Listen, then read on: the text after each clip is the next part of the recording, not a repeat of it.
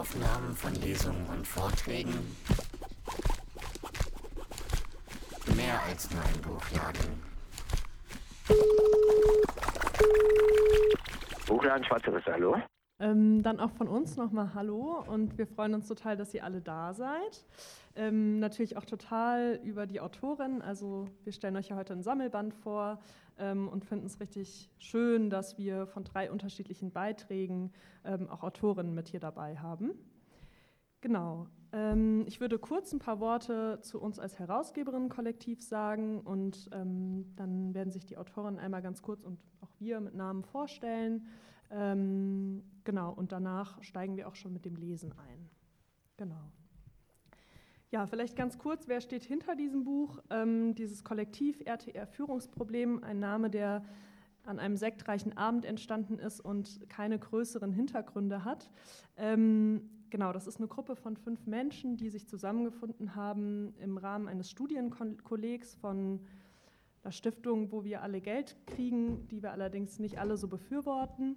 Ähm, genau, und wir haben da ein wissenschaftliches Kolleg angefangen zum Thema präfigurative Politiken. Auch nicht so relevant, äh, haben uns dann als Kleingruppe aber zusammengefunden und uns mit dem Thema Politisierung auseinandergesetzt, weil wir damals vor allem ähm, aus Perspektiven ähm, aus Ostdeutschland in den Kämpfen gegen Pegida und Legida ähm, uns immer wieder gefragt haben, wie kam es eigentlich zu Politisierung in dem Kontext. Genau. Ähm, ja, und sind dann sehr geschrumpft, haben uns in einem viel selbstorganisierteren Rahmen getroffen und zusammengefunden, ähm, letztlich eigentlich nur noch Geld von dieser Stiftung bezogen für die Veröffentlichung. Ähm, ja, genau, und haben uns weiter mit dem Thema Politisierung auseinandergesetzt. Und ich finde so einen Satz ganz schön aus unserer Einleitung, der heißt, obwohl trotz und vielleicht gerade, weil wir in unterschiedlichen Kontexten und auf verschiedene Weise politisch aktiv sind. Also diese fünf Menschen in verschiedenen Städten in verschiedenen Politgruppen, zum Teil auch nicht in Politgruppen, sich eben mit dem Thema politisch aktiv sein beschäftigt haben. Genau, wir wollen eigentlich ziemlich schnell einsteigen, auch mit den Inhalten des Buches. Und äh, genau, wenn ihr irgendwie später nochmal Fragen zu uns habt, könnt ihr sonst auch nochmal auf uns zukommen. Ähm, genau, ich würde vorschlagen, wir sagen einmal alle so der Reihe nach, ähm, wie wir angesprochen werden wollen und wenn wir möchten, natürlich auch mit Pronomen. Ähm, genau, und dann würde ich euch ankündigen, was unser erster Text ist. Genau, ich bin Anna, ähm, habe mit herausgegeben und äh, ohne Pronomen. Ich bin Lea, habe auch mit herausgegeben und ihr könnt mich gerne mit sie, ihr ansprechen.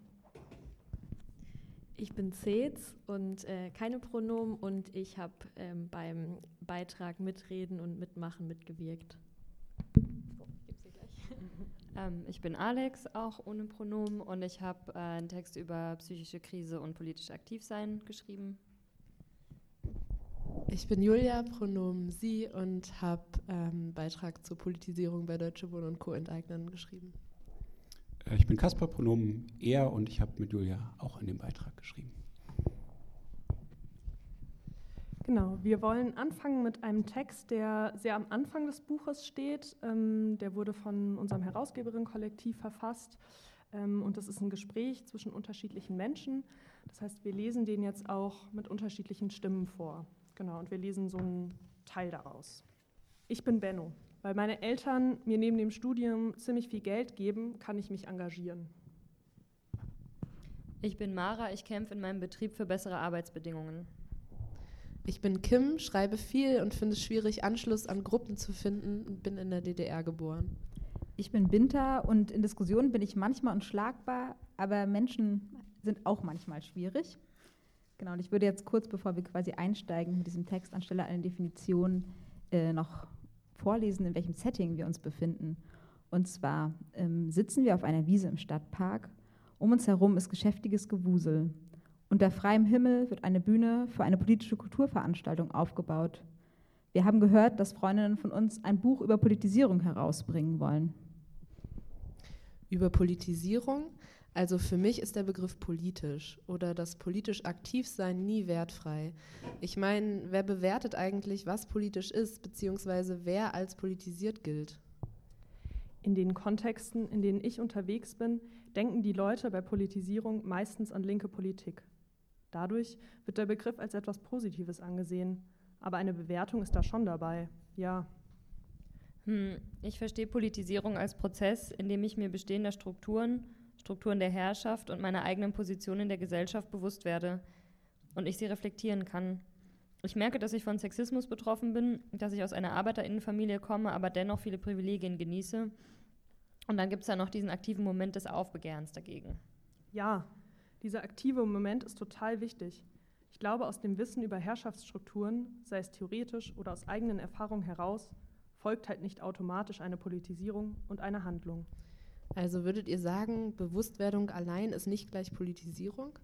Genau, also das ist nicht gleich Politisierung. Ich denke, Bewusstwerdung und Handlungen brauchen einander. Wenn ich mir bestehender Strukturen bewusst werde, aber in keiner Weise handle, finde ich es schwierig, das politisch zu nennen. Also wenn ich auf eine Demo gehe, weil meine Freundinnen da auch hingehen zum Beispiel. Aber dann finde ich es wichtig, dass wir ein weites Verständnis von Handeln haben. Auch sowas wie freiwillige Arbeit im Nachbarinnschaftszentrum oder das Übernehmen von Sprecherinnenpositionen können politisch sein. Und dann sind da natürlich noch die weniger sichtbaren Handlungen. Wenn ich mit meiner Familie, wenn ich meiner Familie immer wieder erkläre, warum ihre Aussagen rassistisch sind, dann handle ich auch. Oder wenn ich Menschen in meinem Umfeld nach Gewalterfahrungen emotionale Unterstützung biete. Oder, oder, oder. Care-Arbeit, Bildungsarbeit und ein Gegenhalten im Kleinen sind auch richtig politische Handlungen. Ja, voll. Ob die Sweeties das in ihrem Buch auch mit drin haben? Also Handlung ohne Bewusstwerdung finde ich auch problematisch. Dann kommt dabei zum Beispiel so humanitäre Hilfe bei raus. Wisst ihr, was ich meine und warum das problematisch ist? Also in der sozialen Bewegungsforschung wird in Bezug auf Demos ja von Mobilisierung gesprochen. Und da stimme ich Binter zu, dass Mobilisierung nicht gleich Politisierung ist. Eine Demo kann auch einfach ein soziales Happening sein. Mobilisierung würde ich erstmal als punktuelles Ereignis verstehen, in dem Menschen in dem Menschen motiviert oder von mir aus auch mobilisiert werden, etwas zu tun. Aber bei einer Aktion oder Demo dabei zu sein, bedeutet eben nicht automatisch, dass ich mich langfristig engagiere oder in einer Gruppe organisiere. Ich stoße mich immer wieder übelst doll an diesem Engagieren-Begriff. Er zeigt für mich häufig, wie privilegiert Aktivismus auch ist. Es klingt für mich schon so nach Lebenslaufbereicherung. Ja, vielleicht ist es das für manche auch einfach. Ich kenne auch keinen besseren Begriff. Ich wollte aber noch mal kurz zu der angesprochenen Mobilisierung zurück. Ein Teilnehmen an Demos erfordert ja schon auch ein gewisses Bewusstsein bei den einzelnen Menschen. Wenn ich keine Ungerechtigkeiten und Missstände sehe, gehe ich doch auch nicht auf die Straße. Um von mir zu sprechen, ich informiere mich ausführlich, bilde mir meine Meinung und begreife mich als politisch, auch wenn ich nicht in einer Gruppe organisiert bin. Wollt ihr mir und so vielen anderen ernsthaft absprechen, politisch zu sein, nur weil wir nicht Teil von irgendeiner Politgruppe sind? Es kann ja viele Gründe geben, warum sich Menschen keiner Gruppe anschließen können oder wollen oder es aufgegeben haben. An dieser Stelle kommt noch mal eine ganz kurze Regieanweisung. Und zwar, ähm, Winter kneift die, Augen, äh, die Lippen zusammen, Benno kratzt sich lange am Kopf und schaut in die Luft. Und Maras Augen werden ganz groß und rund. Okay, vielleicht nochmal anders. Ab wann habt ihr euch denn selbst als politisiert bezeichnet oder begriffen? Naja, ich würde sagen, in meiner Jugend war ich schon auch auf Demos. Stadtschülerinnenrat, wir haben unsere Schule blockiert und so. Aber das ist einfach so passiert und war weniger gezielt als mein jetziges politisch Aktivsein. Das kam bei mir erst später, mit dem Umzug in eine andere Stadt und mit Pegida, dass ich so eine klare Haltung entwickelt habe. Ich will jetzt genau das blockieren, und zwar aus dem und dem Grund. Vielleicht könnten wir das als eine Art zweite Politisierung bezeichnen. Erst ein zufälligeres Mitmachen bei Aktionen und dann in einem zweiten Schritt der Wunsch, die Welt wirklich ganz konkret auf eine bestimmte Art und Weise zu verändern. Andererseits würde ich sagen, dass ich in meiner jugendlichen Umweltaktivismuszeit auch wirklich die Welt verändern wollte und nur eher aus so einer jugendlichen Naivität heraus, dass ich dachte, ich kann die Welt retten. Um nochmal diesen Kontrast aufzumachen. Ich würde sagen, diese zweite wirkliche Politisierung. Wieso wirkliche? Das wertet die andere Politisierung wieder so ab. Ich würde da keine Wertung vornehmen. Und zweite setzt voraus, dass alle erst so eine naive Phase haben müssen. Was ist denn, wenn das nicht der Fall ist? Wenn sich Menschen erst spät und gleich aus einer realistischeren Bewusstwerdung und Reflexion heraus politisieren? Na gut, dann eben spätere. Vielleicht reflektiertere Politisierung? Jedenfalls fühlt sich die für mich wie etwas an, das mir halt so passiert ist und aus dem ich mich nicht wieder, aus dem ich nicht wieder raus kann, wie eine Brille, die ich nicht mehr ablegen kann. Naja, dass das so passiert ist, finde ich irgendwie ganz schön privilegiert, diese Aussage. Auch das mit der Brille. Also, dass du dich irgendwann entschieden hast, die aufzusetzen. Aber was ist mit den Leuten, die kämpfen müssen, um zu überleben? Denn Überlebenskampf politisch ist, weil sie in unserer Welt einfach fertig gemacht werden, wegen dem, als wer sie geboren sind. Das ist dann keine Brille mehr, die Mensch aufsetzt, sondern Teil vom Menschen. Und wie würdet ihr dann den Punkt des Aktivwerdens genauer fassen? Also, ich würde sagen, ein Aspekt davon könnte ein ganzheitlicherer Blick sein, weg vom Single-Issue-Campaigning. Das wäre dann so ein zentraler Turning Point im Prozess der Politisierung. Moment, Moment, Moment, Kim, was soll das denn jetzt? Single-Issue-Campaigning? Kannst du dich nicht ein bisschen einfacher ausdrücken? Entschuldige, was ich meine ist, Politisierung, von mir aus die erste Politisierung, findet oft hinsichtlich eines bestimmten Themenbereichs statt. Bei mir waren das eben Umweltthemen. Und wenn dann die Übertragung auf andere Themen stattfindet? Wenn Mensch sich also strukturellen Macht- und Herrschaftsverhältnissen bewusst wird, richtig? Wenn es eine grundsätzliche Bereitschaft gibt, die konkreten Probleme als Probleme von Herrschaft zu sehen und mit dieser machtkritischen Brille auch auf andere Themen zu schauen. Du hast mich unterbrochen. Sorry. Okay, das waren jetzt schon wieder ganz schön viele sperrige Macht- und Herrschaftswörter drin. Manchmal nervt mich dieser linke Sprech ganz schön. Ja, okay, das kann ich verstehen. Die Begriffe sind auch echt hochschwellig. Aber was sie bedeuten und wie sie sich real auswirken, erlebe ich jeden Tag. Deswegen finde ich die Idee einer ersten naiven und einer zweiten reflektierten Politisierung für mich auch nicht so passend. Meine Politisierung war von Anfang an mit meiner Positionierung in unserer Gesellschaft verbunden. Ich komme gar nicht drum herum, mich damit nicht zu beschäftigen. Ja, so geht es mir auch. Im erweiterten Sinn sind wir alle von den diskriminierenden Strukturen betroffen, die unsere Gesellschaft prägen. Aber es gibt einen großen Unterschied. Manche Menschen können sich, selbst wenn sie die Ungerechtigkeiten erkennen, in die Strukturen und Systeme einfügen und gut in ihnen leben. Das ist ein Privileg. Andere können das nicht, weil ihnen ein gutes Leben verwehrt wird. Sie haben fast keine andere Wahl, als sich mit Macht und Herrschaft, Strukturen und Formen von Unterdrückung und Ungerechtigkeit zu befassen. Voll. Wir brauchen diese Begriffe und dieses Wissen auch, um besser durch unseren Alltag zu kommen. Worte für meine eigenen Erfahrungen zu finden und sie einzuordnen, war für mich ein total zentraler Schritt in meinem Politisierungsprozess.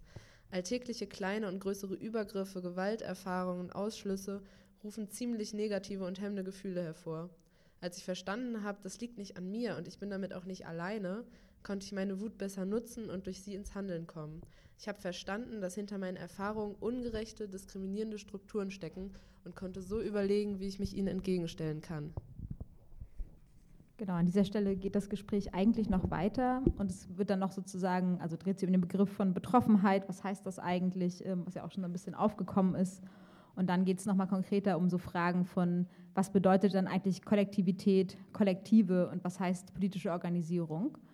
Ähm, genau, wir würden das an dieser Stelle abbrechen und ähm, genau euch jetzt noch ein bisschen mehr zum Sammelband erzählen. Ähm, genau, und zwar hat der Sammelband nämlich drei Teile. Also wir haben so probiert, als wir die Beiträge ähm, quasi zugeschickt bekommen haben und so die ersten Entwürfe gelesen haben, zu gucken, okay, was sind dann so vielleicht so Schnittstellen, ne? wonach können wir die irgendwie sortieren, dass es auch ein bisschen so einen roten Faden oder so gibt. Und ähm, genau, der erste Teil ist sozusagen die Frage nach dem Wie. Ähm, daraus werden ähm, genau nachher Julia und Kaspar den ersten Text ähm, vorstellen. Ähm, und da geht es so ein bisschen genau, wie ist es eigentlich passiert, dass Leute sich politisieren? Was sind da, was laufen da für Prozesse ab? Das ist auch auf verschiedenen Wegen in den Texten abgebildet, also zum Teil mit so einem autobiografischen, wie ist es bei mir gelaufen, äh, genau, zum Teil eher aus einer analytischen Ebene, also so genau, was sind da so Faktoren? Ähm, genau, der zweite Teil, ähm, der heißt über Zugänge und gesellschaftliche Positionierung. Ähm, daraus wird Zetz dann den zweiten Text ähm, vorstellen. Und da geht es viel um die Frage, was macht unsere Positionierung, ähm, die Menschen, die wir sind, sozusagen damit, wie wir auch Zugänge bekommen, also sowohl in der Gesellschaft, aber auch in so linker Szene und politischer Organisierung. Ähm, auch da gibt es eine große Vielfalt sozusagen an Texten, ähm, wie das angegangen wurde, ähm, mit dem Blick darauf. Ähm, genau, und dann ist, äh, kommt der dritte Teil vom Dabeibleiben, der auch so ein bisschen anknüpft auch an äh, Diskurse, die es dazu schon gibt, ähm, so dabei geblieben oder so. Ähm, und da wird Alex dann den Text draus vorstellen. genau, und wir haben halt probiert sozusagen ja, eine möglichst große Vielfalt irgendwie an Themen mit abzudecken. Das ist uns auf jeden Fall nicht immer gelungen. Also es gibt auf jeden Fall ähm, in der Einleitung, nennen wir es Stellen des Schweigens. Also es gibt auf jeden Fall ähm, in sozusagen Positionierung ist zu spüren, es gibt einen gewissen Eurozentrismus in dem Buch, ähm, der stattfindet, ähm, aber auch in so Formen des Aktivismus. Also so zum Beispiel gibt es schon Texte auch zu Care-Arbeit, aber es ist sozusagen so die Frage, ne, begreifen Menschen Care-Arbeit eigentlich, emotionale Arbeit als politisch, wie viel steckt das drin? Oder auch so sehr konkrete, direkte Aktionssachen wie Sabotage sind Texte, die sich nicht ganz so viel darin ähm, wiederfinden. Ja, ähm, weil wir so viele Autoren mit dabei haben, was ähm, richtig schön ist und auch, glaube ich, die Vielfalt der Texte ganz konkret deutlich macht, ähm, würden wir eigentlich direkt auch schon einleiten und übergeben. Ähm, und ihr stellt euch selber vor, deshalb gebe ich einfach direkt rüber. Genau, mit Namen vorgestellt haben wir uns ja schon. Wir sind beide ähm, seit über einem Jahr auf jeden Fall bei der Initiative Deutsche Wohnen und Co. enteignen aktiv und äh, da vor allem lokal im Kiez-Team Pankow und haben einen Text geschrieben zur Politisierung bei eben dieser Initiative Deutsche Wohnen Co. enteignen, ähm, den wir jetzt vorstellen. Wir wollen aber gar nicht so super viel lesen, sondern mehr erzählen. Und äh, ich fange erstmal an, damit so ein bisschen zu kontextualisieren, vielleicht auch für Leute, die nicht unbedingt aus Berlin sind, ähm, was Deutsche Wohnen Co. enteignen, DWE überhaupt ist und warum wir ein Kapitel zur Politisierung bei Deutsche Wohnen Co. enteignen geschrieben haben.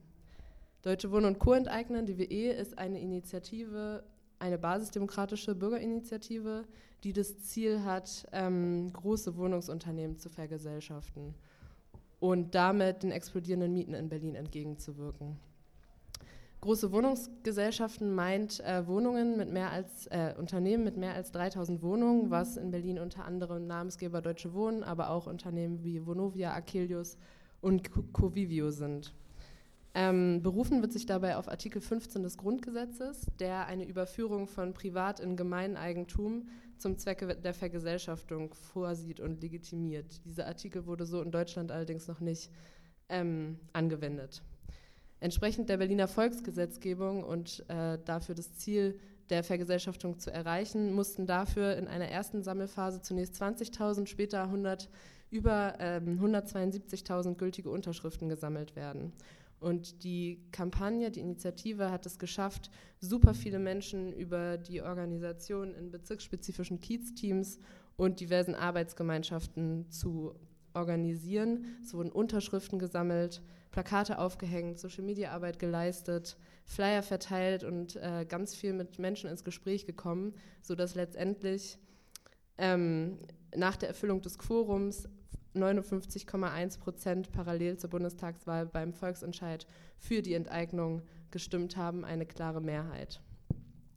Und subjektiver Ausgangspunkt beziehungsweise ja, unser subjektiver Eindruck und Ausgangspunkt für unser Kapitel ist dabei, dass die Initiative Deutsche Wohnen Co. enteignen ähm, eine ganz starke politisierende Kraft hatte. Viele Menschen, das war jedenfalls unser Eindruck, wurden erstmalig organisiert, also in Form der Initiative politisch aktiv und haben sich innerhalb der mehrmonatigen Sammel- und Wahlkampfphase zu selbstbewussten Aktivistinnen entwickelt. Ich persönlich war zwar schon vorher organisiert politisch aktiv, kann mich aber noch sehr gut daran erinnern, ähm, an die sehr solidarische, positive Stimmung, die sofort zum Dabeibleiben einlud. Zum Ende eines Lockdown geprägten Winters neue Leute kennenlernen, gemeinsam durch direkte Aktion politisch aktiv sein zu einem Thema, was mir persönlich sehr am Herzen liegt und auch gesellschaftlich, politisch sehr am Herzen liegt, hat mich unglaublich motiviert und politisch Hoffnung gemacht. Ich studiere Sozialwissenschaften, bin also schon teilweise im Thema gewesen, teilweise aber auch nicht. Und ähm, dadurch, dass kollektiv gemeinsam Sammelerfolge gefeiert wurden, das Sammeln von Mal zu Mal leichter fiel und das Ansprechen von Personen irgendwann selbstverständlich wurde, ähm, kam ich persönlich total gerne zur Initiative und bin auch gerne geblieben. Wie war das bei dir? Ja, danke Julia für die äh, Einführung. Mm, ich habe gerade so, so, ein bisschen über das Kapitel nachgedacht und auch nochmal reingeguckt, wie man das macht vor so einer Lesung. Ich habe gemerkt, wir haben das irgendwie alles sehr, sehr wissenschaftlich und ähm, sehr technisch ähm, gemacht. Sage ich auch gleich noch ein paar Worte dazu. Und finde das jetzt super, auch nochmal dieses autobiografische und eigentlich zu gucken, was, was hat uns da irgendwie selber mitgerissen, weil ich glaube, das ist auch ähm, gar nicht so leicht zu vermitteln, was ähm, sozusagen diese Bewegung bei ganz vielen Leuten ähm, und bei uns auch für eine Begeisterung und irgendwie für eine für eine Freude am Aktivsein, am gemeinsamen Aktivsein ähm, ausgelöst hat. Und ich habe, äh, genau wie Julia, auch Sozialwissenschaften ähm, studiert und hatte dann auch lange Zeit das Gefühl, man beschäftigt zwar irgendwie sich immer mehr mit diesen Themen und fühlt sich, das kam ja gerade in der Einleitung oder in dem, in dem, Gespräch am Anfang auch so ein bisschen, man fühlt sich irgendwie sehr politisch, man ist vielleicht auch im Internet, schreibt irgendwie ganz viele Sachen da, ähm, die, die ganz furchtbar viel Meinung und Standpunkt haben und macht aber gar nicht, äh, gar nicht so viel. Und äh, das war da plötzlich, glaube ich, für mich so ein, so ein Punkt, wo ich gemerkt habe, krass, das, ähm, das aktiviert nochmal und das hebt dieses politisch Sein, äh, sich als politisch Sehen nochmal auf eine ganz, ähm, ganz andere Ebene und ist eben auch nochmal, auch dazu werde ich gleich noch was sagen, ähm, eben verbunden auch mit Skills, also sozusagen Dingen, die man lernt, Dingen, die man zum ersten Mal macht, die man sich anfängt zuzutrauen. Ähm, und äh, persönlich äh, sozusagen bewegt hat mich vielleicht auch, also ich bin aufgewachsen in, in Prenzlauer Berg, was ein sehr in Gentrifizierung begriffener immer noch äh, Bezirk ist und hatte da äh, eigentlich eine starke Entfremdungserfahrung irgendwann. Also es ist irgendwann immer weniger der, man lebt, man lebt dann noch, meine Eltern, meine Oma und so, aber es ist irgendwie immer weniger der Bezirk, in dem man sich wohlfühlt und äh, für den man irgendwie noch was übrig hat. Und diese ähm, Bewegung hat plötzlich wieder dazu geführt, dass einem das wichtig wird und dass man irgendwie dafür kämpft und ähm, da eine Perspektive irgendwie sieht, dass wir da alle ähm, weiter können. Und deswegen fand ich es irgendwie schön und wichtig, darüber zu schreiben. Und ich würde vielleicht einfach mal äh, unseren, äh, unsere ersten zwei Absätze vorlesen. Wie gesagt, ich, ich, warne, wir haben uns ein bisschen hinter den technischen Termini versteckt. Aber ich glaube, es ist, sind noch die, die, äh, wo noch nicht mit irgendwelchen Zitaten oder sowas geworfen wird. Politisierung purzelt nicht aus Büchern und endet nicht mit dem ersten Demonstrationsbesuch. Politisierung ist ein unabgeschlossener Vorgang, der ohne den Blick auf zwischenmenschliche Beziehungen und politisches Handeln kaum zu verstehen ist. Wir stellen diese Perspektive, also Politisierung als prozesshaft, relational und praktisch verstehen, anhand von Interviewgesprächen, äh, die wir geführt haben und äh, eigenen Erfahrungen in der Kampagne des Volksentscheids Deutsche Wohnen und Co. enteignen da und ähm, beschränken uns dabei bewusst ähm, auf persönliche, auf Politisierung als persönliche Entwicklung, obwohl der Begriff mit ähnlicher Perspektive auch in Bezug auf das politisch Werden von Themen und von Fragen in der Gesellschaft behandelt äh, werden könnte. Oder man sich eben auch die Entwicklung von Gruppen als gemeinsames Politisierung, gemeinsame Politisierung angucken könnte. Und ähm, der Fokus, den wir da wählen, der ermöglicht einen ziemlich genauen Blick auf äh, so konkrete individuelle ähm, Prozesse und aber eben auch die sozialen Kontexte, äh, in, in denen die stattfinden. Und wir wollen nicht nach Startpunkten von Politisierung suchen. Wir wollen auch nicht sagen, irgendwie das sind die Schlüsselerlebnisse oder im jungen Alter äh, irgendwie das war der Punkt, wo es losging, sondern ähm, wir konzentrieren uns in dem Beitrag auf das erstmalige, aktive, äh, regelmäßige Teilnehmen an einer politischen Kampagne als Erfahrung, die sich umfassend auf das Politischsein auswirkt. Umfassend bedeutet, Politisierung heißt nicht nur mehr über ein Thema zu erfahren oder sich anders dafür zu interessieren, sie beinhaltet auch einen veränderten Blick auf sich selbst als Mensch, der die Welt mitgestaltet und mitgestalten kann. Politisierung ist mit Soft Skills, mit Identifikationen und mit dem Annehmen neuer sozialer Rollen verknüpft. Und ich glaube, das war uns sozusagen so ein bisschen, äh, waren so die wichtigen Punkte. Also einmal dieser Dreischritt, ähm, dass wir sagen, wir wollen Politisierung nicht irgendwie als so ein Kippschalter-Ding äh, von Klick, ich habe das richtige schlaue Buch gelesen und dann bin ich irgendwie von, von 0 auf 100 ähm, erklären, sondern eher als was, was sich auch über vielleicht lange Zeit und viele Stufen vollzieht und wo auch Leute, die vielleicht von sich sagen, äh, ich bin jetzt schon politisiert oder ich mache das hier schon lange, sich natürlich auch immer weiterentwickeln. Mm, was für uns, und ich hoffe, ich greife da jetzt noch nicht zu weit vor, auch dann wichtig ist für die Frage, wie man eigentlich politische Bewegungen organisiert. Ähm, was macht man sozusagen, wenn es Leute gibt, die das Gefühl haben, sie, äh, sie wissen schon ganz viel und können ganz viel schon und ähm, Leute, die das Gefühl nicht haben, aber dazu sagst du vielleicht gleich ähm, mehr. Das sozusagen zu diesem prozesshaften, unabgeschlossenen, das, was wir relational genannt haben, sind, ist die Frage von Beziehungen. Also wir sitzen in der Regel nicht allein in unserem Kämmerlein, sondern wir führen Gespräche, wir haben Erlebnisse, äh, mit anderen Leuten. Wir werden vielleicht auch zur ersten Demo mitgenommen. Auch dazu sagst du, glaube ich, äh, noch was. Will ich, will ich zu weit vorgreifen. Ähm, und dann eben der Punkt des Praktischen, der Praxis. Ähm, und das ist, glaube ich, äh, hat die Kampagne äh, Deutsche Wohnen und Co. enteignen sehr, sehr gut gemacht und sehr stark gezeigt, ähm, dass durch dieses Unterschriftensammeln, was ja wohl irgendwie alle beteiligt waren, dass dieses praktisch aktiv werden ganz viel auch damit macht, wie man selbst, ähm, wie man selbst zu diesen Fragen steht und wie man sich entwickelt. Mm, ich würde jetzt an dich zurückgeben, Julia. Vielleicht ähm, kannst du noch ein paar konkretere Punkte nennen dazu. Genau, was sind die Erkenntnisse des Kapitels? Ähm, was nehmen wir mit, beziehungsweise was wollen wir mitgeben? Einmal, Politisierung ist jedenfalls bei Deutsche Wohnen Co. enteignen, und das kam ja auch in der Einleitung schon vor, ein Prozess, der keinen Anfang und kein Ende hat. Niemand kommt ohne Vorwissen und Interesse zur Kampagne und alle entwickeln sich bei der gemeinsamen Arbeit weiter.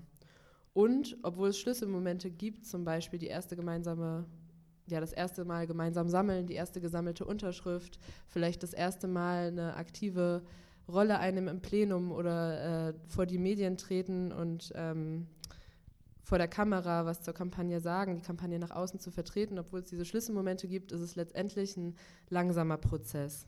Ich möchte ein Beispiel nennen. Wir haben äh, ja, Interviewgespräche geführt mit einigen Aktiven, Kaspar das gerade vorgelesen hat. Ähm, und einer der, unser Interviewpartner, ich nenne ihn mal Paul, ähm, ist zu Beginn der zweiten Sammelphase zur Kampagne dazugestoßen und ähm, hat schnell gemerkt, dass die politische Struktur nicht nur für ihn neu und ungewohnt ist, sondern auch für viele andere, die zum ersten Mal dabei waren. Das hat seine Hemmung gesenkt, sich ein, einzubringen. Und äh, beim Sammeln hat er gemerkt, dass er bereits berufsspezifisch über Erfahrungen bzw. Fähigkeiten ähm, verfügt, die ihm beim Ansprechen und Überzeugen von Menschen helfen. Ähm, er hat dann die Kampagne zunehmend äh, vor Publikum und in den Medien vertreten, was auch ganz stark daran lag, dass äh, er bei diesen positiven Erlebnissen, die er beim Ansprechen von Personen hatte, jeweils Zuspruch bekommen hat und äh, ihn diese Bestärkung motiviert hat, dabei zu bleiben. Das heißt, er konnte ganz gezielt irgendwie an Fähigkeiten anknüpfen, wurde durch den Zuspruch motiviert, dabei zu bleiben. Also es war ein Prozess, der ähm, eher so von Step zu Step verlief. Zweitens, ähm, Beziehungen, also zwischenmenschliche Beziehungen können als Katalysator, Ansto Anstoß der politischen Organisierung oder Medium von Politisierung wirken und außerdem neues Wissen und Perspektiven transportieren. Die Kampagne Deutsche Wohnen Co. enteignen setzt auf direkte Ansprache und äh, Kontaktpersonen, die den Einstieg erleichtern. Die befragte, unsere befragte äh, Lena zum Beispiel findet auf einer Veranstaltung für Neumitglieder schnell einen kleinen Kreis von Personen, mit denen sie dann auch das erste Mal gemeinsam Unterschriften sammeln geht. Und diese Gruppe ähm, bestärkt sie, sie findet Mut und Unterstützung bei diesen neuen Aufgaben. Ähm, außerdem sind mit dabei äh, beim neuen Sammeln auch immer Personen, die irgendwie schon mehr Fähigkeiten, mehr Erfahrung beim Sammeln haben und nach dem Sammeln wird, werden Erfahrungen des Sammelns reflektiert und äh, ja, diese, diese Unterstützung, die sie da erfährt, ähm, trägt ganz besonders dazu bei, dass Lena gerne in der Kampagne verbleibt. Außerdem können soziale Codes und Kenntnisse des politischen Kontextes, die ja leider oft still vorausgesetzt werden, auch bei Deutsche Wohnen und Co. enteignen teilweise, über Beziehungen zugänglich gemacht werden. Und unser, unseren dritten Punkt, den wir machen, das hat Caspar eben auch schon angesprochen, ist, dass politische Praxis bei Deutsche Wohnen und Co. enteignen entscheidend ist für die, ja, für die Organisierung, aber auch für die langfristige Politisierung und das Dabeibleiben. Praktiken bedienen unterschiedliche Neigungen, schaffen Selbstbewusstsein und erlauben, eine eigene Rolle in der Gruppe zu finden, erleichtern außerdem den Zugang zu Mitstreitenden und vermitteln Wissen. Unsere Befragten Sandra und Armin stellen beispielsweise fest, dass das Überzeugen von Passanten weniger Spezialwissen erfordert, sondern mehr vom Ausprobieren nach dem Versuch-Irrtum-Prinzip passiert und funktioniert. Und außerdem wirkt die hohe Niedrigschwelligkeit vieler Aktionen, also die hohe Zugänglichkeit, ähm, so dass viele Leute, die vielleicht nicht so viele zeitliche Ressourcen verfügen, weil sie Lohn arbeiten müssen, ähm, auch dazu tendieren oder sich auch in der Kampagne einbringen können. Das war auf jeden Fall eine große Stärke. Ähm, das heißt, die Unterschiedlichkeit der Aktionen und Praktiken, die bei Deutsche Wohnen und Co. enteignen, ähm, aktiv geleistet, gemacht werden konnten, sind ganz entscheidend dafür, dass sich viele unterschiedliche Leute mit vielen unterschiedlichen Fähigkeiten und Kenntnissen einbringen konnten und auch gerne dabei geblieben sind. Und das ist auch so ein bisschen mein wichtigster Takeaway unserer ähm, Interviewgespräche, dass ähm, ja, die Niedrigschwelligkeit von politischer Praxis ähm, wirksamer Katalysator für ganz unterschiedliche Personengruppen, auch Personengruppen, die vielleicht sonst nicht so viele Ressourcen für politische Arbeit haben, ähm, dazu führt, dass diese sich gerne einbringen. Was ist so dein wichtigster Takeaway?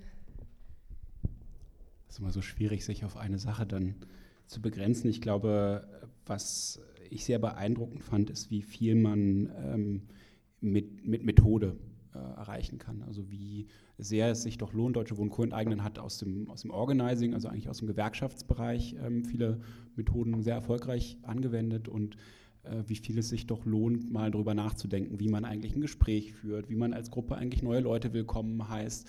All diese Kleinigkeiten, von denen ich vielleicht auch früher gedacht habe, naja, das kann man, das mache ich irgendwie so nebenbei, das kann ich halt einfach, ähm, wo man merkt, wow, wenn man da mal drüber nachdenkt, ähm, dann wird es viel besser und eben nicht nur selber darüber nachdenkt und, und reflektiert, sondern sich auch dieses Wissen auch irgendwie festhält und weiterträgt ähm, und vielleicht auch Leuten bestimmte ähm, lange Prozesse irgendwie erspart, ähm, indem man einfach sagt, so, so kann es funktionieren, so ist es gut. Hinterfragen kann man es dann immer noch. Und ich glaube, das war es von uns. ähm, genau. Danke erstmal an euch fürs Lesen, Strickstrich vorstellen. Das hatte ich gar nicht angekündigt, dass die beiden gesagt haben, sie werden ein bisschen mehr so vorstellen, weil der Text eben an einigen Stellen sehr analytisch ist und genau, ihr könnt ihn dann gerne nochmal nachlesen auch. Ähm, wir haben uns das so gedacht, dass immer nach den Texten Kurzzeit ist für so eine inhaltliche Rück also für inhaltliche Rückfragen oder Verständnisfragen. Wir würden in eine Diskussion dann nach den drei Texten so mit einer gemeinsamen Perspektive gehen. Genau, das jetzt, deshalb jetzt einmal die Frage, ob es gerade an die beiden Rückfragen gibt. Wenn es keine gibt, dann möchte ich auf jeden Fall äh, natürlich nochmal danken. Erstens, dass ihr das hier auf die Beine äh, stellt und zweitens natürlich unseren äh, GesprächspartnerInnen, ähm, die sich zur Verfügung gestellt haben ähm, und äh, der ganzen Bewegung, dass sie so, so was Tolles gemacht haben. Schön. Danke dafür und ich glaube, es war jetzt vielleicht auch genug Bedenkzeit, sodass wir einfach zu dem nächsten Text übergehen können. Ähm, genau, Zitz, du kannst gerne kurz was dazu sagen und dann könnt ihr loslegen. Ja, genau. Also, ich bin Cez und ich wohne in Leipzig und studiere soziale Arbeit und ich habe in Form eines Interviews äh, an dem Sammelband mitgewirkt. Ähm, genau, meine Mitbewohnerin Kri, die heute leider nicht da sein kann, hat mich äh, zu meiner eigenen Politisierung interviewt, weil wir dachten, dass das spannend sein könnte.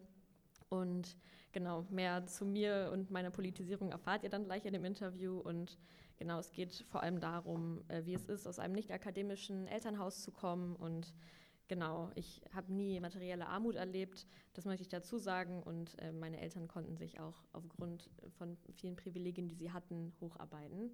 Äh, genau, aber ich glaube, das wird alles ein bisschen deutlicher im Laufe des Interviews. Ja, ich habe die große Ehre, dir die Fragen zu stellen, ähm, weil Kri nicht da sein darf. Und ähm, ja, ich würde direkt einsteigen. Lief denn deine eigene Politisierung ab? Ja. ähm, aufgewachsen bin ich in einem Dorf, das nicht besonders groß ist, neben einer Stadt, die nicht besonders groß ist. Ich bin das einzige Kind in einer Familie, die immer genug Geld hatte. Niemand hatte einen, hat einen akademischen Hintergrund. Ich bin die erste Person, die Abi gemacht und studiert. Abi gemacht hat und studiert. Meine Eltern kommen beide aus Arbeiterinnenfamilien und haben sich hochgearbeitet. Mein Vater arbeitet viel, zu viel meiner Meinung nach. Arbeit hat schon immer einen großen Stellenwert eingenommen. Meine Familie hat sich nicht als politisch wahrgenommen und tut es immer noch nicht. Häufig wird dieses mangelnde politische Interesse in linken Kontexten als Problem der Privilegierung abgetan. Also nach dem Motto, eine Person versteht sich nicht als politisches, als politisches Subjekt, weil sie privilegiert ist. Ich glaube aber, dass es auch ganz viel damit zusammenhängt, dass man denkt, man kann als Einzelperson sowieso nichts verändern oder erreichen. Das Wissen über politische Strukturen fehlt, um Handlungsspielräume in politischen Prozessen erkennen zu können. Und deshalb hat politisch Sein, so explizit, dass es ausgesprochen wurde, nie eine Rolle bei uns gespielt. Meine Eltern haben manchmal die Lokalzeitung gelesen, aber vor allem wegen der Todesanzeigen und so.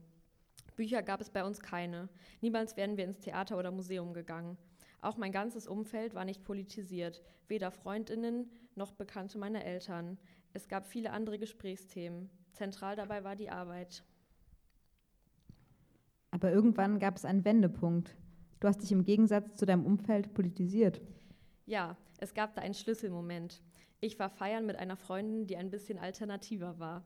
Auf der Party habe ich zwei Typen gesehen, die zwei Gänge über mir waren und miteinander, miteinander rumgeknutscht haben. Und ich dachte mir nur, ich will dazugehören, ich will das auch. Diese Freiheit, das zu machen, worauf man Bock hat, ohne dass dein Umfeld dich verurteilt. Ich wollte unbedingt Zugang zu solchen Kreisen kriegen. Davor habe ich mir nie so viele Gedanken gemacht über Diskriminierungsthemen wie Rassismus, Sexismus oder Queerfeindlichkeit. Ich wusste zwar, dass es das gibt, aber ich habe mich nie, mich nie so explizit damit beschäftigt. Dass die Welt ungerecht und scheiße ist, war mir klar, aber ich konnte das nie so richtig einordnen. Ein paar Monate später bin ich mit einer Freundin zum Christopher Street Day, CSD, gegangen und dachte wieder, ich will das. Ich habe eine große Anziehung gespürt. Ich dachte immer, die Leute in diesen Kontexten wären irgendwie freier, haben mehr Spaß, sind sozialer, cooler und moralischer. Hm, also das Umfeld, in dem du aufgewachsen bist, war unpolitisch und nicht akademisch. In Leipzig hat sich dann ja der Kontext, in dem du dich bewegen wolltest, vollkommen verändert.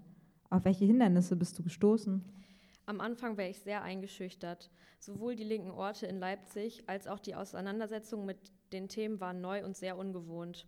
Erst mit der Zeit habe ich verstanden, wie linke Strukturen funktionieren. Denn man kann sich keine Sachen ausmalen, die man nicht kennt. Wenn sich das ganze Umfeld nie politisch engagiert oder sich überhaupt erst gar nicht politisch versteht, als politisch versteht, dann weiß man gar nicht, welche Möglichkeiten es gibt, aktiv zu sein scheinbar selbsterklärende Dinge wie Küfers, also Küche für alle, äh, genau, wo äh, man auf Solidaritätsbasis quasi essen kann. Ähm, ähm, oder Hausprojekte, bei denen Menschen in eigenen Häusern zusammenwohnen und sich selbst verwalten und äh, sind unbegreiflich. Das lag alles weit außerhalb meines Vorstellungsvermögens. Das wirkt jetzt alles vielleicht banal, spielt aber eine große Rolle. Mir erschienen linke Kontexte eher undurchsichtig und eben nicht selbsterklärend. Dass alles gesellschaftlich konstruiert und dadurch veränderbar ist, muss man erstmal verstehen. Hindernisse gab es für mich viele. Ich habe einen neuen Freundinnenkreis gefunden, in dem es große Wissenshierarchien gab. Denn die Leute haben sich beispielsweise ganz anders über Feminismus oder Postkolonialismus ausgetauscht und hatten ganz andere Gesprächsthemen als ich bis dato. Oft habe ich auch Leute Gespräche über Kunst und Kultur führen hören und ich kon konnte einfach nicht mitreden. Es gab so viele Barrieren am Anfang und ich konnte mich nie so richtig an Gesprächen beteiligen. Ich habe zum Beispiel heimlich Bücher in die Bi Bibliothek ausgeliehen und durchgelesen. Ich dachte, ich muss ganz viel aufholen, sonst könnte ich nicht mitreden. Das habe ich wirklich sehr exzessiv gemacht. Ich glaube, ich habe von Anfang an gemerkt, dass die Selbstverständlichkeit, sich in solchen Räumen zu bewegen, bei mir nicht so wie bei vielen anderen Menschen gegeben ist. Damit schlägst du wieder die Brücke zu deiner Vergangenheit und deinem Aufwachsen. Du hast dich ausgeschlossen gefühlt? Die Angst aufzufliegen war sehr präsent. Am Anfang dachte ich, dass alle Menschen so aufgewachsen sind wie ich und akademisch sein oder nicht gar keine so große Rolle spielt. Doch in meinem Freundinnenkreis in Leipzig haben die Eltern von allen studiert. Ich habe auch viele kennengelernt. Das war sehr einschüchternd, denn die waren alle ganz anders als meine Eltern. Wir haben ganz andere Gespräche geführt. Meine Eltern hätte ich nicht zu meinen Freundinnen mitbringen können, weil die nicht das sagen würden, was diese hören wollen. Die Schwierigkeiten bestanden für mich gerade darin, diese Unterschiede in den Erfahrungen nachzuholen und diese neue Welt zu entdecken. Und dieser Prozess dauert seit fünf Jahren an. Ich nehme eine Differenz wahr zwischen meinem Aufwachsen und meinem jetzigen Leben. Dieses Verhältnis muss ich immer wieder neu verhandeln, etwa mit meinen Eltern. Unter dieser ganzen linken und akademischen Welt können die sich gar nichts vorstellen. Die wissen gar nicht so richtig, was ich mache, weil die, so wie ich früher, ich, so wie ich selbst früher, gar keine Vorstellung davon haben. Wir mussten erst wieder eine gemeinsame Sprache finden.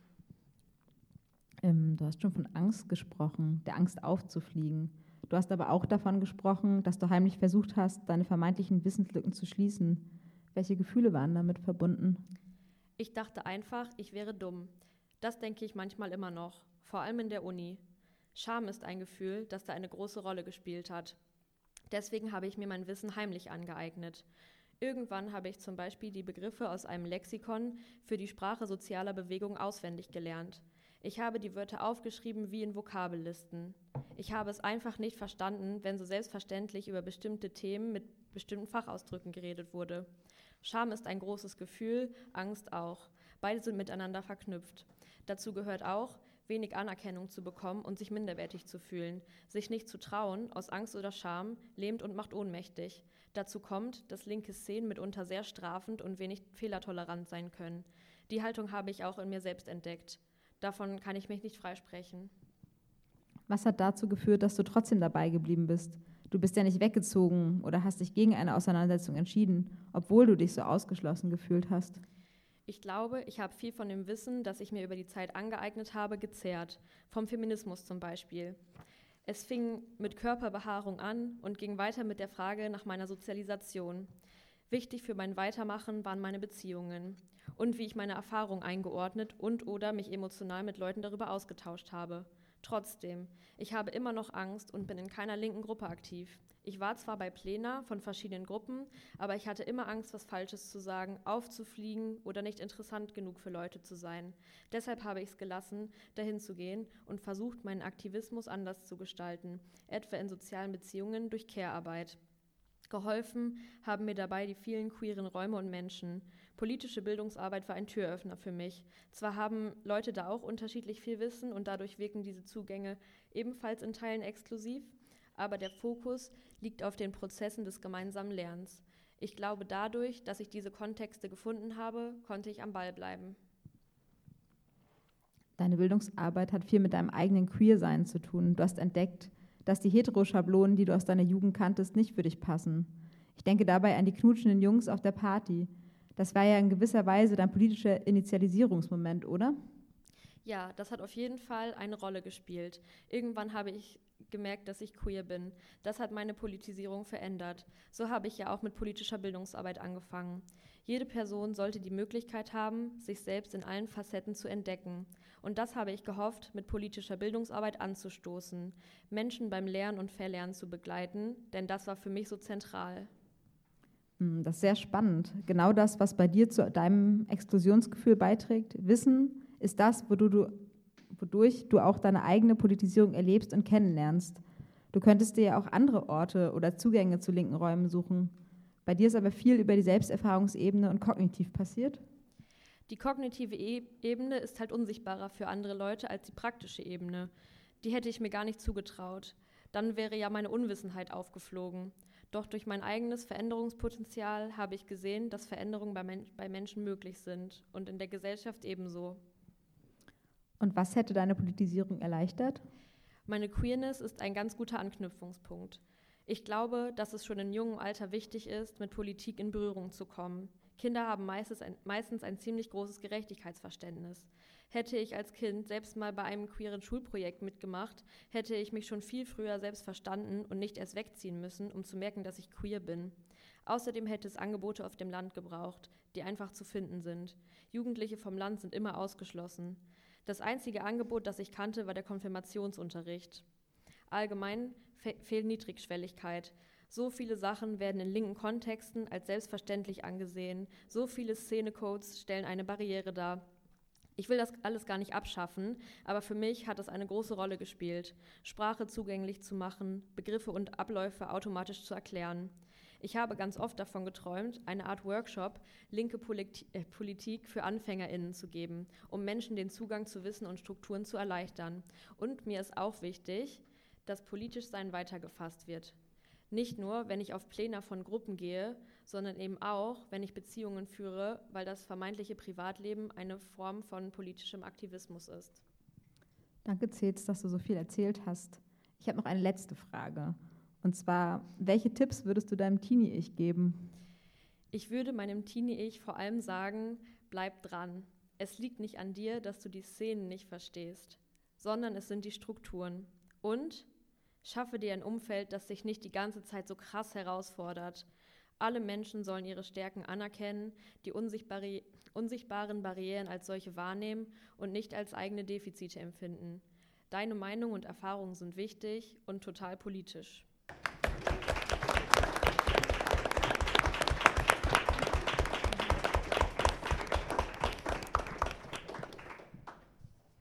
Ja, auch hier die Frage, ob ihr irgendwie nochmal was an Cels rückfragen wollt, inhaltlicher Verständnisart. Danke natürlich fürs Lesen. Okay, ähm, dann würde ich vorschlagen, gehen wir zum nächsten Text über. Ähm, und ich würde auch einfach wieder abgeben, weil du dich dann auch selbst vorstellst, Alex, nochmal und den Text. Ähm, ich bin Alex, ich wohne in Berlin und ähm, arbeite so im psychologischen Bereich, aber auch als Konfliktmoderatorin und so Gruppenprozessbegleitung von linken Gruppen und ähm, dazu gebracht hat mich äh, oder zu den Themen, zu denen ich arbeite, viel ist viel so die Rolle von Emotionalität in linken Gruppen und auch ähm, was passiert eigentlich mit Leuten, die in psychische Krisen geraten in linker Organisation. Ähm, Jetzt weiß ich nicht mehr, wie ich meinen Satz angefangen habe, aber dazu gemacht hat mich auf jeden Fall ja, die eigene Krisenerfahrung, aber auch ähm, Menschen in Krisen zu begleiten. Und ähm, was dabei immer wieder aufkam, ist, wie kommt es eigentlich immer wieder zu dieser Lücke zwischen Anspruch und Realität? Also wie kommt es eigentlich immer wieder dazu, dass wir sagen, emotionale Arbeit ist doch auch politische Arbeit oder wenn es Menschen schlecht geht, die sollen nicht ausgeschlossen werden. Wir wollen keine Gruppe sein, wo Menschen da mit ihren Krisen keinen Platz haben und am Ende passiert oft immer wieder viel auch Ausschluss und ähm, genau. So vor dem Hintergrund ist dieser Text entstanden. Ähm, sind natürlich nicht alles meine eigenen Gedanken, sondern viel eben auch aus Gesprächen mit Freundinnen, Bücher, Austausch auf ähm, Seminaren zu solchen Themen. Und ähm, genau. Äh, ich habe tatsächlich auch gar nicht so viele Quellen oder so dafür gelesen, sondern es ist viel auch so Erfahrungswissen einfach. Und ähm, der Text hat auch keinen Anspruch, irgendwie so eine komplette Analyse zu sein, sondern es sind einzelne Aspekte, die mir selber viel, wo ich das Gefühl habe, die begegnen einfach immer wieder. Also einmal so dieser sehr hohe Leistungsdruck in linken Kontexten ähm, und so eine Ähnlichkeit zu so Lohnarbeitskontexten in linker Organisierung, der oft dazu führt, dass so ein hohes Maß an Funktionieren müssen ähm, dazu beiträgt, dass bestimmte Menschen systematisch ausgeschlossen werden. Dann die patriarchal strukturierte Abwertung von Emotionalität und eben auch so ein sehr fehlerunfreundliches Klima, was gerade ja auch schon angesprochen wurde. Wie wird damit umgegangen, wenn Menschen was nicht wissen, nicht können oder genau. Ähm, was dann in der Konsequenz ein gemeinsames Lernen und auch ein Ausprobieren von neuen Wegen oder Umgangsweisen eben schwerer macht. Ähm, genau. Und ja, das ist natürlich alles irgendwie meine eigene Erfahrung aus meiner Positionierung als ähm, weiße queere Person und ähm, genau, ich habe auch keinen akademischen Familienhintergrund, aber genau, ist eigentlich alles ein bisschen ähnlich wie bei dir. Ähm, ich habe auch schon beim Hören gemerkt, da sind ein paar Ähnlichkeiten im Text. Ähm, genau, und von den Aspekten, ich habe mir jetzt überlegt, nicht alle vorzulesen, weil leider ist nicht so viel Zeit. Ähm, der Widerspruch zwischen funktionieren müssen und äh, nicht mehr funktionieren können in politischen Kontexten könnt ihr dann im Buch lesen, wenn ihr wollt. Ähm, und es, genau, fange jetzt an aus dem Aspekt Abwertung von emotionaler Arbeit äh, und wie das zur Privatisierung von psychischer Krise kommt. Ich erinnere mich daran, wie ich während der obligatorischen Emo-Runde, welche als Methode auch keinen wirklichen Umgang mit den geäußerten Emotionen vorsieht, manchmal genervt war, wenn die Befindlichkeiten der anderen zu viel Raum einnahmen und offenbar alle davon abhielten, mit dem eigentlichen Plenum zu beginnen. Die wirkliche Arbeit eben. Die Planung von Aktionen und Kampagnen oder die Veröffentlichung von Texten. die Arbeit, die Anerkennung bringt. Die wenig sichtbare emotionale und Beziehungsarbeit der Gruppen fand vor allem außerhalb des Plenums statt. Dort im privaten Raum konnte der Austausch darüber, was die Einzelnen gerade so beschäftigt, sowie auch Konflikt- und Krisengespräche konnten da stattfinden. Damit wiederholten wir in unserer politischen Arbeit die patriarchal-kapitalistische Trennung einer öffentlichen, der produktiven Sphäre und der privaten, der reproduktiven Sphäre, vor allem die darin verankerte Abwertung alles Emotionalen als unwichtig im Vergleich zu allem, was sichtbar, produktiv und messbar ist.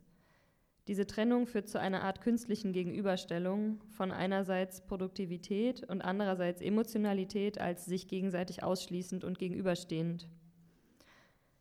Da psychische Krisen oft durch emotionale Belastung, zu viele oder übertriebene Gefühle und oder innere Taubheit bestimmt sind, bedeutet diese Zweiteilung in gute Produktivität versus lästige Emotionalität nicht selten, dass sich das sowieso schon hohe Belastungserleben von Menschen in Krisen, ähm, deren möglichen UnterstützerInnen und anderen Mo Gruppenmitgliedern noch zuspitzt.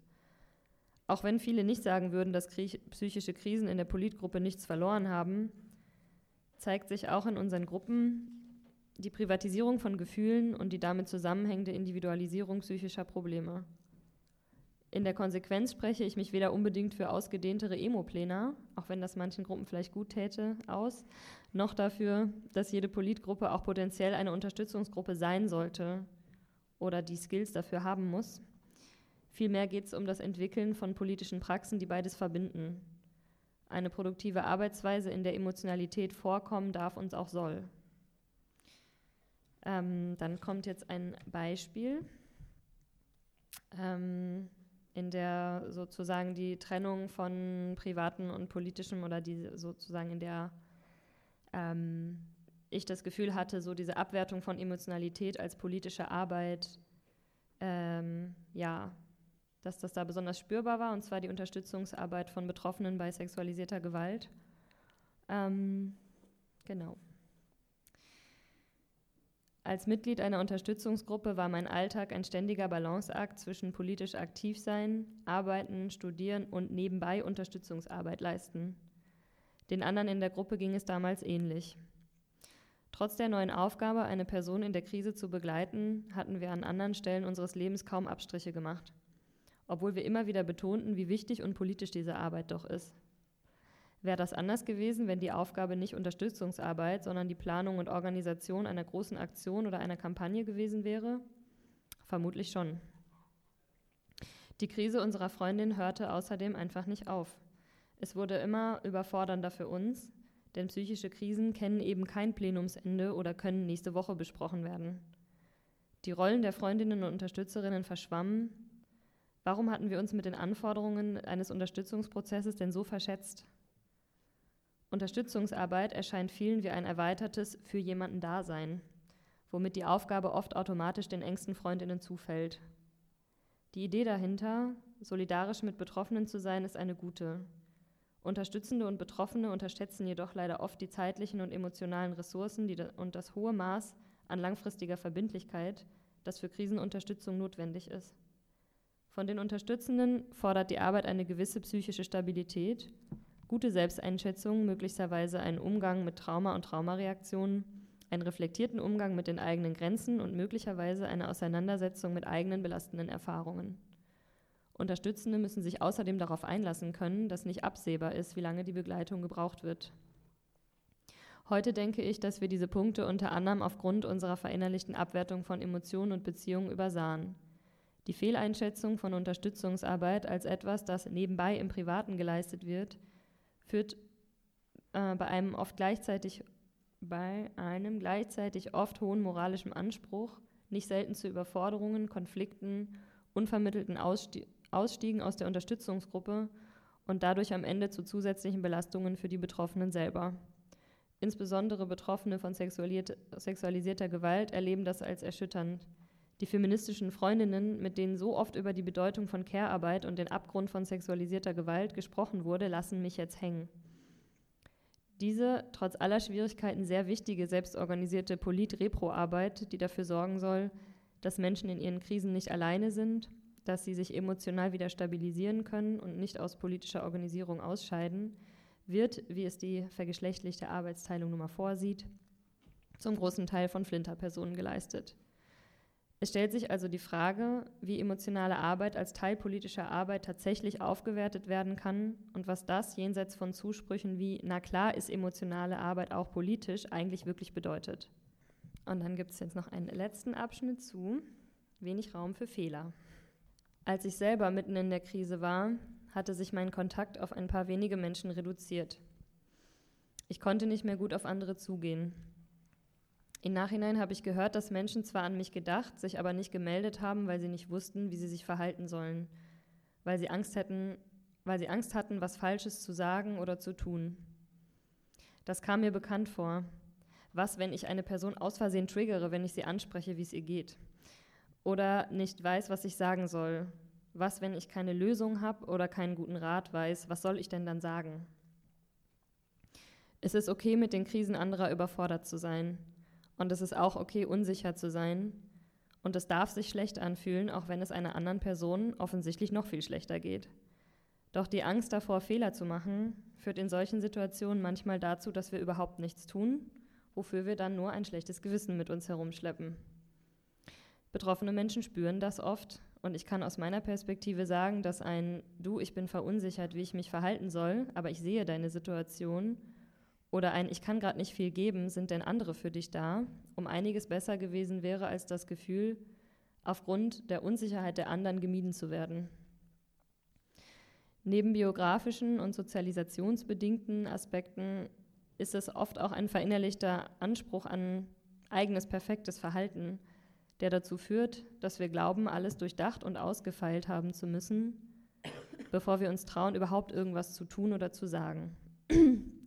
Darunter liegt die Angst, abgestraft zu werden, denn Fehler gehören in dieser Logik nicht dazu, sondern weisen eher darauf hin, dass ich als einzelne Person etwas einfach nicht gut genug durchdacht habe, bevor ich etwas ausgesprochen oder getan habe. Fehler sind Defizite und es ist unsere alleinige Verantwortung, wenn sie passieren. Fehler lösen oft unmittelbare Gefühle von Schuld und Scham aus und es geht nicht darum, gemeinsam auszuprobieren und zu lernen, sondern darum, wer was wie richtig macht und dass alle anscheinend irgendwie alles vorhinein, im Vorhinein schon wissen. Auch in linken Gruppen wird oft auf subtile Art und Weise vermittelt, dass für Fehler und Zweifel wenig Platz ist. Es gab eine Zeit, da habe ich mich nicht getraut nachzufragen, wenn ich bestimmte Begriffe und Wörter nicht kannte, aus Sorge enttarnt zu werden, als eine, die sich nicht gut genug informiert hat oder eigentlich hier nichts zu suchen hat. Ich habe neue Begriffe aufgenommen und alte abgelegt, weil es anscheinend so richtig war, ohne den Hintergrund dessen zu verstehen. Wenn ein fehlerunfreundliches, angespanntes Klima führt eben nicht dazu, das führt eben eher dazu, dass wir uns anpassen und das Verhalten der anderen imitieren, anstatt das Risiko einzugehen, möglicherweise ausgeschlossen oder als nicht aware genug abgestempelt zu werden, wenn wir Unsicherheit und Zweifel äußern. Dieser Anspruch an unser eigenes Verhalten zusammen mit der Angst vor Ausschluss oder Sanktionierung verhindert, dass wir ins Gespräch gehen mit Menschen, die Unsicherheiten bei uns auslösen, seien es psychische Krisenzustände oder auch durch andere gesellschaftliche Positionierung, die sich von unserer unterscheidet. Dass wir uns in erster Linie selbst bilden müssen und nicht darauf setzen können, dass Menschen, deren Perspektive wir nicht kennen, uns alle Antworten geben, ist keine Frage. Dennoch, unter ständiger Angst, etwas falsch zu machen, und ohne Raum für Fragen, Unsicherheiten, Austausch und Dialog wird es schwerer, wirklich miteinander in Beziehung zu treten. Und damit ist eine Basis für eine nachhaltige und damit eine Basis für eine nachhaltigere Organisierung zu schaffen. Okay, was heißt das jetzt, ist die Frage. ähm, psychische Krise und politischen Aktivismus zusammenzubringen, ist eine große Herausforderung. Nicht nur für die Menschen, die akut in Krise sind, sondern auch für die Menschen und Strukturen drumherum. Neben anderen Herrschaftsmechanismen organisieren Kapitalismus, Patriarchat und weißes Überlegenheitsdenken, wie wir Politarbeit begreifen und strukturieren. Wenn wir uns tiefer mit den genannten Mustern in unserem Denken, Fühlen, Handeln und unserem Miteinander beschäftigen, können Ansatzpunkte entstehen, um kollektive Umgangsweisen mit Leistungsdruck, der Abwertung von Emotionalität und unserem Umgang mit Fehlern und Kritik zu finden die uns dem tatsächlich näher bringen, wofür wir kämpfen. Dabei geht es vielmehr um eine Haltung als um die eine Lösung.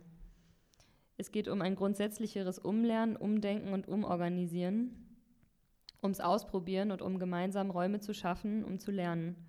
Ein guter Bezug zu unseren Emotionen kann dabei ein Kompass sein.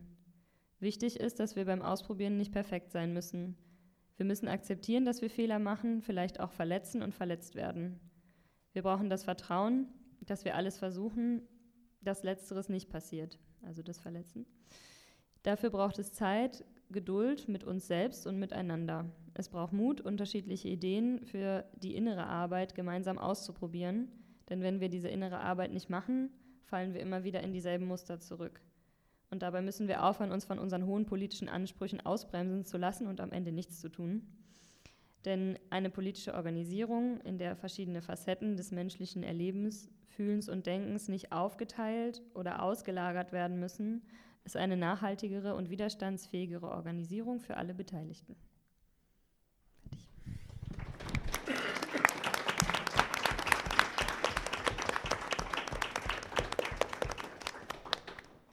Danke. Ähm, ja, wieder die Frage an euch, ob es nochmal eine konkrete Rückfrage ähm, direkt an Alex und den Text gibt. Okay, wenn es das nicht gibt. Anstelle eines Ausblicks. In Resi Malzahns Interviewsammlung Dabei geblieben, das ist ein Buch, was 2015 rauskam, spricht sie mit Menschen, die 40, 50, 60 Jahre alt sind und immer noch Aktionen planen, sich ins politische Geschehen einmischen, ihre Kritik an den herrschenden Verhältnissen auf unterschiedliche Weise ausdrücken. Wie sind solche Menschen im Jahre 2035, 2043, 2057 drauf? Gibt es solche Menschen dann überhaupt noch?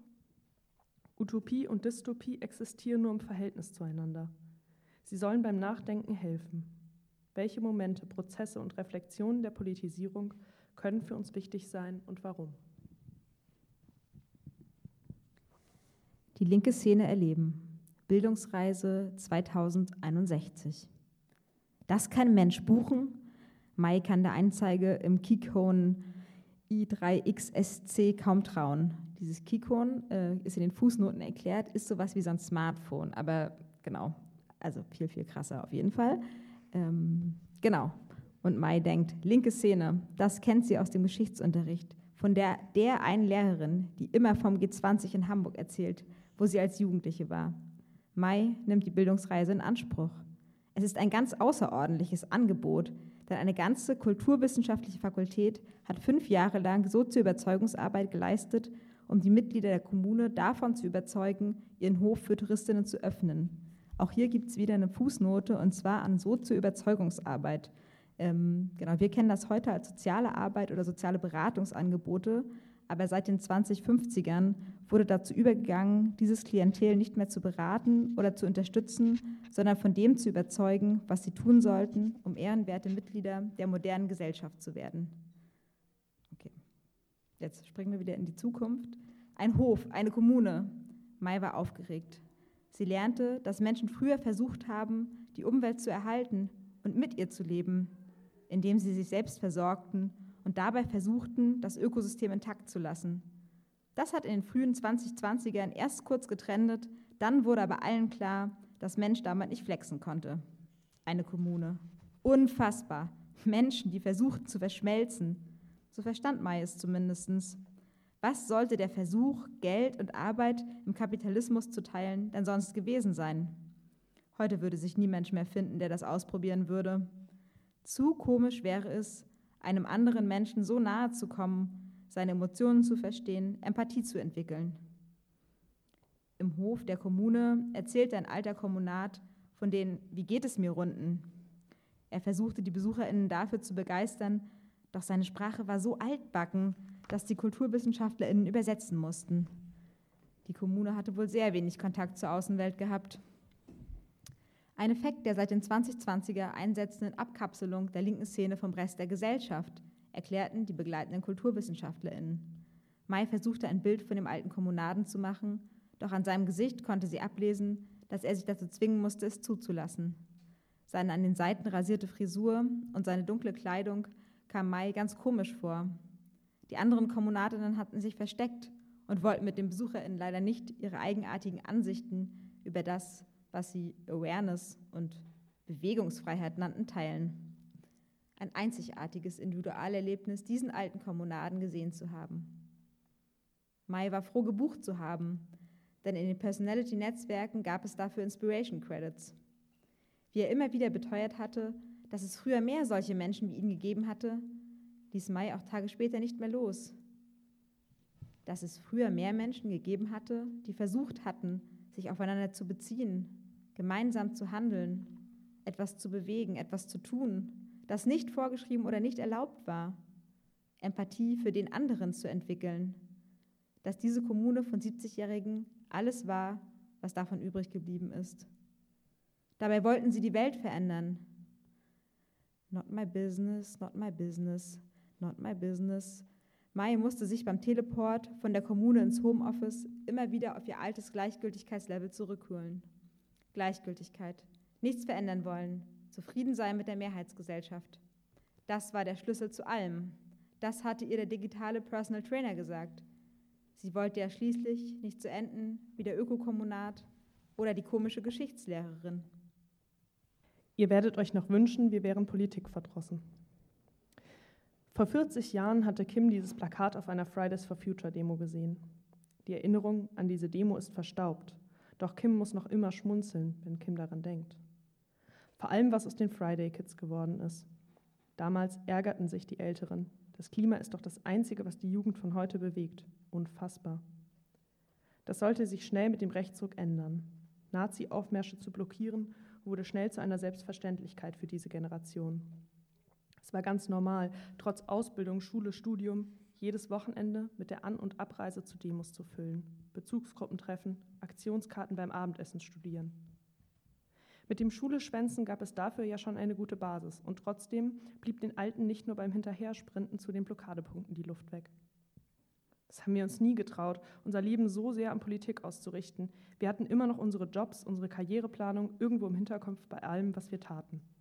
Hatte eine Freundin Kim gegenüber mal Mitte der 2030er offenbart. Und gleichzeitig war es beim immer weiter Keimen rechter Kleinstparteien, rechter Anschläge, rechter Propaganda bitter nötig. Es gab keine andere Wahl.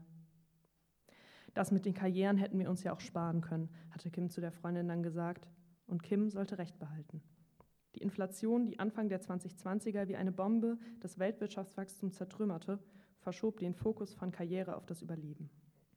Anfangs tat sich die ältere Generation schwer damit, ihr Eigentum zu kollektivieren, allen Lohn in eine gemeinsame Ökonomie zu pumpen, im Plenum über materielle Bedürfnisse zu diskutieren und diese auszuhandeln. Doch wer Teil von solidarischen Strukturen war, schon in den 20er, 40ern, doch wer Teil von solidarischen Strukturen waren, schon in den 2040ern waren das fast alle, die keine Nazis waren, musste früher oder später damit umgehen lernen.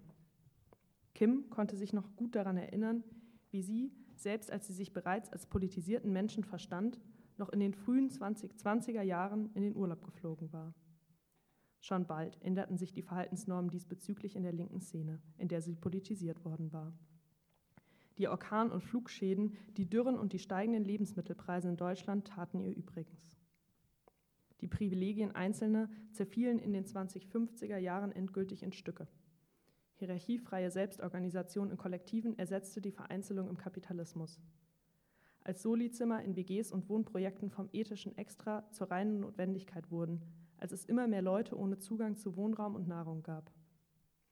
Aus dem Spiel mit der Solidarität wurde ernst und das erforderte weitaus mehr Auseinandersetzung mit sich und den eigenen Privilegien, als Kim je erwartet hätte. Dass die Jugend diese Kritik und Selbstkritikformate, kollektive Verantwortungsübernahme und Awareness füreinander immer weiter vorangetrieben hat, war für Kim anfangs eine Herausforderung gewesen. Dabei war Kim selbst lange in Zusammenhängen und Strukturen aktiv, die sich damit beschäftigten. Irgendwann hatte Kim das Gefühl, dass die Verhältnisse sich so rasch zuspitzten, dass es unmöglich war, als in den 2010er Jahren politisch sozialisierte Personen noch mitzukommen. Zum Glück wuchsen die Zusammenhänge und Gruppen um Kim herum, anstatt zu zerfallen. Zum Glück kamen ständig neue Leute hinzu und zum Glück hatte Kim sich eine Neugier für ihre Perspektiven bewahrt, die anders waren als die eigene. Das half Kim, noch für eine ganze Zeit lang dabei zu bleiben. Und als es immer schwieriger wurde mit der geistigen Flexibilität, weil Kim dann doch ein hohes Alter erreicht hatte, wurde sie mitgenommen. Menschen erklärten ihr die neuen Worte, die neue Technologie, mit der Mensch sicher kommunizieren konnte, ohne dass sie Fluxes, das kann man sich so wie ein Chat vorstellen, abgefangen wurden, die Unterdrückungslinien, über die Kim noch nie nachgedacht hatte, weil sie nicht betroffen war. Erst wurde Kim ein wenig bitter, weil der Stolz verletzt war. Nach einem Leben voller politischer Aktivität dann doch am Ende keine Ahnung zu haben, tat weh. Und gleichzeitig fragen die Menschen, die mit Kim im Mehrgenerationenprojekt wohnen, wie habt ihr das damals gemacht? Und dann kann Kim von früher erzählen und manchmal fasziniert darauf blicken, was aus diesen zaghaften Versuchen des gemeinsamen Aktivwerdens, des kollektiven Wohnens, der Verantwortungsübernahme am Ende geworden ist. Eine solidarische, reflektierte Kultur, die weit über die linke Szeneblase hinausreicht, in der Kim sich damals herumgetrieben hatte.